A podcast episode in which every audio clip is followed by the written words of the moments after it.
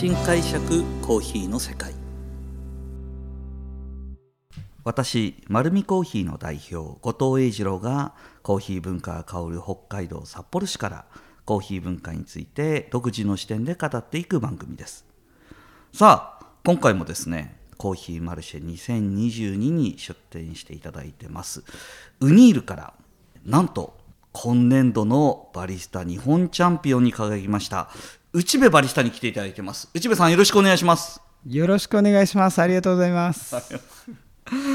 いやー内部さんあの僕そうですね。あの実はバリスタのジャッジを昔やってたの、はい。覚えてますよね、はい。でそれこそその時からもう長くはい。現役選手で僕内部さんのジャッジをしたことも何度も覚えてるんですけど、はい。もう何年目ですかバリスタバリスタとして言えるかわからないんですけどコーヒーマシンを触り始めてから、早20年ぐらいになっちゃうんですよね。内部さんのイメージって僕すごい若いイメージしかないんですけどいえいえいえいえ。そんなにキャリアあるんですよ、ね、そうなんですよ。キャリアはすごく長くて。はい。はい、ただもう本当イメージとしてですねまあウニールさんというともう京都の名店でもうオーナーの山本代表からそしてトップバリスタで、まあ、2018年にもう日本チャンピオンにもなれた山本智子バリスタも抱えていて、はい。もう全員がなんとなくスペシャリストっていうイメージがある中で、はい。内部さんもしっかり自分自身のやりたいポジションを持たれてバリスタのプレゼンされてたと思うんですけども、はい。特に今回、はい。日本チャンピオンになったじゃないですか、はい。今年のなんかテーマみたいのってあったんですか？今年そうですね。テーマっていうよりかはなんかちょっと久しぶりのチャレンジだったんですね。え久々の？そうなんですよ、まあ、コロナで開催がなかったこともあるのと、それこそあの智子ヘッドバリスタがチャンピオンになるまでは、逆にサポート側に選手ではなくて回ってる期間がはい。あれ出てなかったんですか？そうなんですよ。だから5年ぶりの競技会え？そうなんですよ。あそうだったんだ。あ そっか。僕がジャッジから離れたのもそのぐらいぐらいでそう後藤さんに見ていただいてる記憶がすごいああるんですね、はい。あるんですけどそのあたりから後藤さんも外れられて、はい。僕もサポート側に回ってるんですよ、ね、競技会出てなかった出てないんですよ。あそうなんだ、はい、なのでテーマというかまずリハビリから始まる ドキドキですよね。そうなんですよ。なんでこんな動き遅いんだとかこうトレーニング中もね 蜂の巣のように周りに言っていただいてはいはい。まあ、それを一つ一つずつあれ自分こんなにできなかったかなっていうところから、まあ、しっかり時間は使ったんですけど、はい、ちょっとトレーナーあった後ってはい。やりづらくないですか、今度いきなり指摘されるわけですよ。そうなんですよ。そうなんですよ。みんな言いづらいけど言ってくれるっていう、はい、ありがたいです。非常に。そうですか、はい。あそうだったんだ。んですよ。5年ぶりだったんです。ねじゃあよりすごいですね。いやでもまあいい環境で練習させていただいて、うんうん。やりきりたいっていう、まあ、優勝が目標っていうことよりも、ん。もう何かこう自分がまだ競技会でやり残したことがあるのか、なんだろうこの出るっていう気持ちになった時に、まあしっかり自分で納得がいくようにやりきりたいっていう思いが一番ありましたね。そのためにはリハビリから必要だったんですけど。さあそのリハビリ後にですね、はい。いきなり世界ですよ。そうですね。はい。日本チャンピオンになればですね、はい。世界の切符を手にしたわけです、はい。正直その、はい。優勝発表された時の心境でどんな感じでした？そうですね、ちょっとあのー結構周りの方にも言っていただいたんですけど、競技中にまあちょっとショットミスとかあったんで、気持ち的にこれでは勝てないだろうっていう感覚も正直あったんですよね、ちょっとそれが漏れちゃってるのはちょっとあのー申し訳ないんですけど気持ち的にちょっとそこがあって、はい。発表待ってる時には、まあ正直ないなと思ってたうんですよね、なるほど、はい、心境的にはですよ。だんだんだんだん人数絞られてきそうなんです、そうなんです。ああの実は発表は6位からなんですよ、6位から発表されて5位が発表されて、はいで4位が発表されて、はい。名前呼ばれないですよね。そうなんです、そうなんです。はい。あれーってちょっとずつ思うようになりまして。で3位が発表されて、あれーって呼ばれないわけですよね。そうなんでで2位が発表されて、はい。だからあれちょっと動画ですごいね残ってるんですけど YouTube とか。複雑な顔してるんですよね。本当に。お前もっと素直に喜べよってもう周りの方にいっぱい言われたんですけどなんかねちょっとそういう気持ちがありましたいろいろ複雑でしたね、はい。なんとなくわかるんいやですけどすっごい嬉ししいんですけどね。表情にはちょっとなかなか出しづらかったという。いしかも 世界を知ってるわけですよね。ね。トレーナーという立ち位置で、はい、はい、世界へチャレンジする大変さもご存知なわけですよね。そうですね。はい。それが一気に。はい。いろいろちょっと走馬灯のように。責任というものがねやっぱりねそれはありますしね、はい。うん、いやそれでもですね山本智子バリスタの、はい。まあ、トレーニングも付き合ってということは、はい。結果的にここ数年の間ずっと世界と向き合ってきたわけじゃないですか、いやどうですかね。うん、世界と向き合って、はい。一緒に大会にも出場して、はい。世界のトップバリスタのその求めるものだとか糧とか持ってなんとなく自己自身でも理まあ解ちょっとすねそばから見てる感じにはなりますけれども、やっぱりそういう取り組みっていうのも見てますし、あとまあちょっと実際ボストンにも連れて行っていただいて、はい。周りのやってる雰囲気、なんか感じるものっていうのはすごくあったので、まあ、それがどうどう活かせるかなっていう。そうですよね。はい、なんとなく今世界の内部さんが解釈している世界のバリスタのムーブメントみたいなものって何かあります？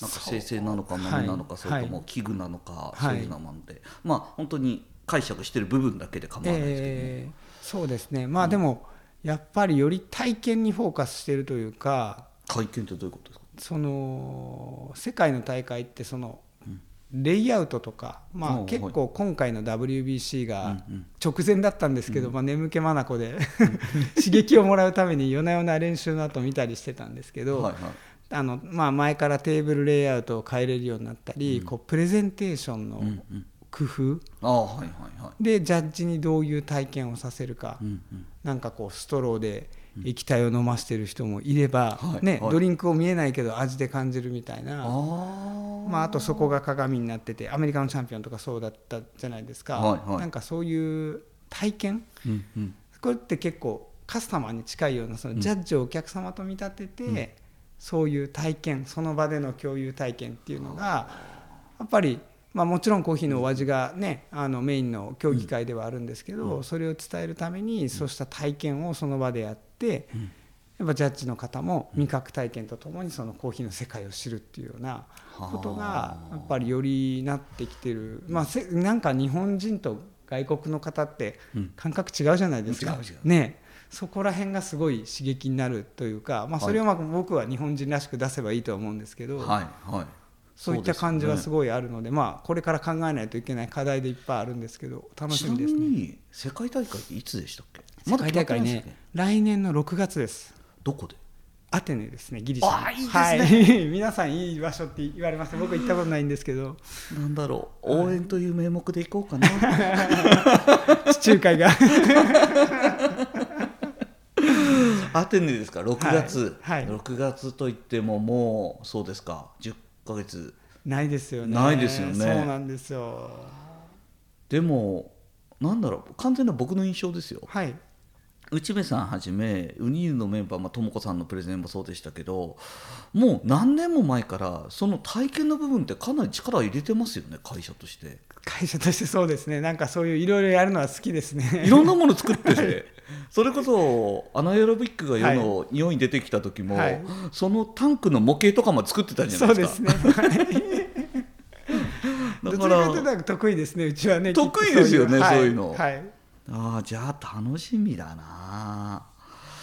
いやーそうですか。じゃあもうまさにこの10ヶ月ぐらいの間で世界大会に向けてこれからまあ組み込んでいくと思うんですけども内村さんそれこそ語学は？語学全然なんですよ。これから？はいこれからです。プレゼン覚えないとダメなんだ、はいはい。プレゼンの前にも日常英会話から練習ですね。そうですよね、はい。そっから始めて、はい。でなんかあれですよね。ままずは世界に向けて素材選びから始めるんですよね。そうですねですよね。はい。まあ、そのあたりはもう会社社長とはじめ、多分もう動いてると動いてくださってると思うんですけど、はい、そうですよ。6月か。6月。時期的なこともねありますしね。うん。なるほど。分かりました。いやー内部さん頑張ってくれてたらしい。なんか僕今途中で言ってたはい。日本らしさっていうのって、はい。なんとなく風貌からもうすでに持ってらっしゃるので なんかその日本らしさにお、しかも京都のリーユじゃないですか、はい。はい。和装とか似合いそうですよね。ああでも和装の方がそうです着物とね。着物の方がねまだあんまり肩は大きくないですけど。ははい。そうですよね。はい、和装にちょっと動き割り動きづらそうだけど。はい、そうですか。ちょっと昭和の日本感が出るかもしれないですねいやーわかりました、はい。僕はもう全力で楽しみにというかですね応援に行きたいと思いいやますので。もうでも本当にねこう皆さん声かけていただいたり今日もこう札幌の祭神昨日出させてもらって多くの方からお声いただくと本当にね感謝でしかなくて幸せですね。あの本当にこんないい売り場に来れてあのできるっていうのは本当にそれって改めて感じますよね。チャンピオンになったっていうことってすごいんだなって、そうなんですよ、うん。うん。こんなにも注目度があって、はい。こんなにもいろんな方が話してくるっていうのは、はい、圧倒的にそのチャンピオンにならななってみて初めて気づかされるっていうかそういうことなんですよね。本当にまあこれからもっと感じてくるとは思うんですそうですよね。もうはいまだ一週間しか経ってないので。そうなんですほやほやなんで。そうもうなんです。突然コーヒーマルシェに盗んでしまったような状態で多分各取材陣は困ってる状態だと思うんですけども。わかりました、はい。じゃあ今ではですねもう日本のチャンピオンになられてこれから世界をに向かうという内部さんにとってまあ月並みですけども、はい。ちょっとインタビューっぽく最後聞いてみたいんですけども、内部さんにとってコーヒーとは？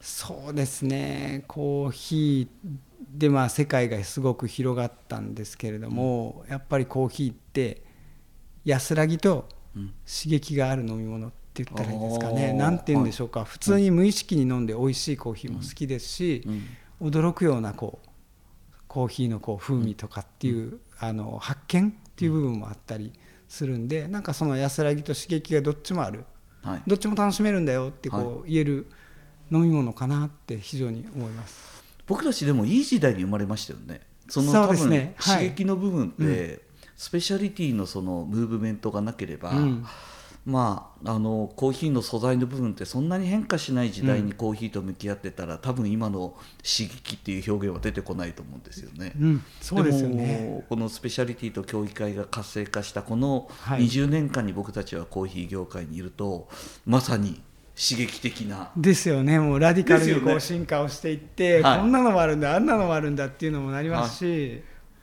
そうですよね、はい。まあ、それを今後リードしてはい、内部さんが、えーバリスタとして、まあ、未来のバリスタが目指す姿を多分世界大会で演じてくるんだと思いますのではい、楽しみにしてますので、はい。ありがとうございます。の頑張っていただきたいと思います。はい、全力で頑張ります。ありがとうございました、では今日は内部さんとお話をさせていただきました。本日もありがとうございました。ありがとうございます。まあ、このようにですねコーヒーにまつわることを独自の視点でお話をさせていただきました。本日はですね内部さんとお話しさせていただきました。で丸見コーヒーはですね札幌に6店舗あります。ぜひ自分に合うコーヒーをまた見つけに来てください。本日もありがとうございました